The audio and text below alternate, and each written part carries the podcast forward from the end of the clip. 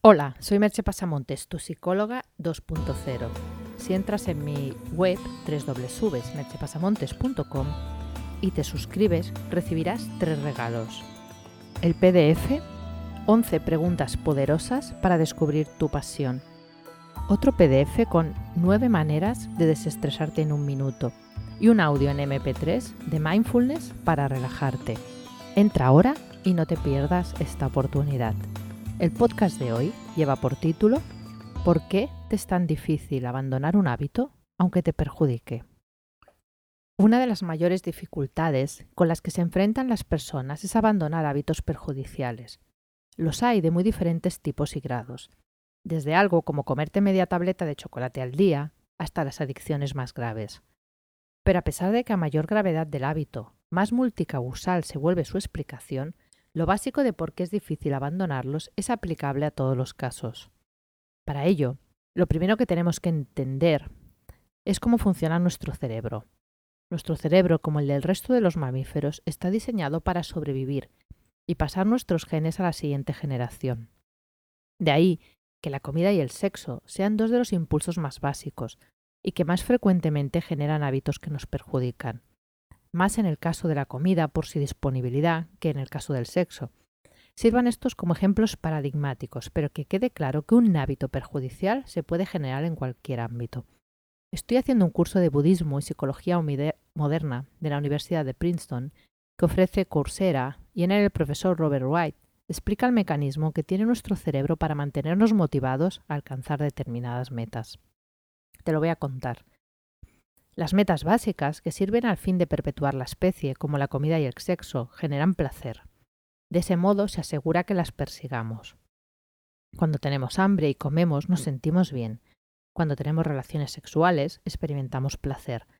Esa satisfacción refuerza la conducta y hace que queramos volver a comer, unido al hecho de lo desagradable que puede ser la sensación de hambre y que queramos tener sexo de nuevo en nuestro cerebro. Eso se consigue con la presencia de un neurotransmisor llamado dopamina, que nos hace sentir placer y bienestar. Este neurotransmisor se genera en el momento en el que se experimenta la conducta placentera. Pero la sensación de satisfacción que nos provoca la dopamina es muy breve. Cuando digo breve, estoy hablando de menos de un segundo. Quizás esto te ayude a entender por qué la satisfacción cuando consigues un objetivo es tan intensa, pero se desvanece tan rápido. Nuestro cerebro está cableado así, para que el placer sea intenso pero efímero. De ese modo estamos obligados, por ejemplo, a volver a comer, pues ansiamos sentir de nuevo esa satisfacción. Además, para acabarlo de liar, se ha visto en algunos experimentos que a partir de ese momento el pico de dopamina se produce más intensamente cuando piensas en la consecución del objetivo que cuando realmente lo consigues. No es que esto suceda radicalmente en todos los casos, no se ha estudiado experimentalmente, no sabemos si sucede, pero la tendencia en los estudios que se ha hecho está ahí. Y como mínimo nos indica que la anticipación del placer es de por sí placentera. Eso explica por qué te parece tan irresistible la porción de pastel de chocolate aunque estés a dieta. Tu cerebro está anticipando el placer que sentirás si te lo comes, aunque esa explosión de placer dure menos de un segundo. Y el último punto es que nuestro cerebro es prácticamente ciego a la brevedad de esa experiencia placentera. El subidón de dopamina es tan intenso y placentero que nos hace olvidar que se va a desvanecer en nada. Con toda esta explicación, puedes empezar a entender por qué es tan difícil abandonar un hábito. Tu cerebro está programado para que te apegues a aquello que te causa placer inmediato y te alejes de lo que te causa dolor o molestia inmediata. Y repito inmediato, porque aquí está el kit de la cuestión.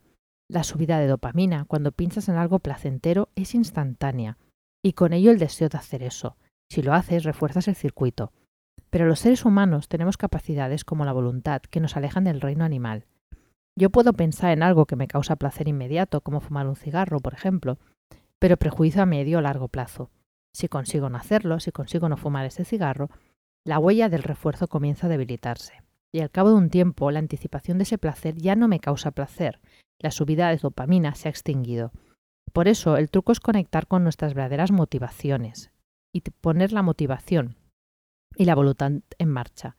En el curso online Dueño de tus emociones, capitán de tu destino, te enseño algunas herramientas para ello, porque se trata de introducir una cuña entre esos pensamientos que nos hacen anticipar el placer y su consecución.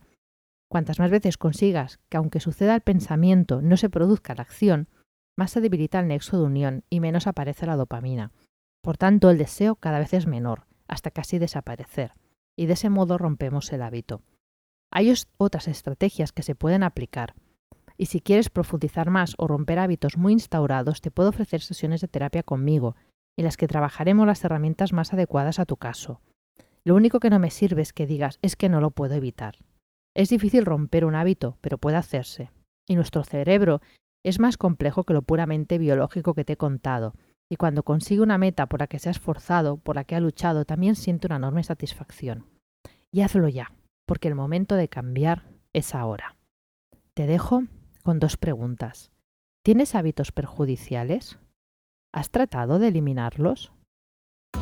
Hasta aquí el podcast de hoy. Si entras en mi blog, además de suscribirte y recibir los regalos que te he comentado, tendrás información sobre mis servicios profesionales de psicoterapia y coaching online, sobre el curso Dueño de tus emociones, capitán de tu destino y podrás tener más información sobre lo hablado en el podcast. Te espero en el próximo podcast. Bye bye.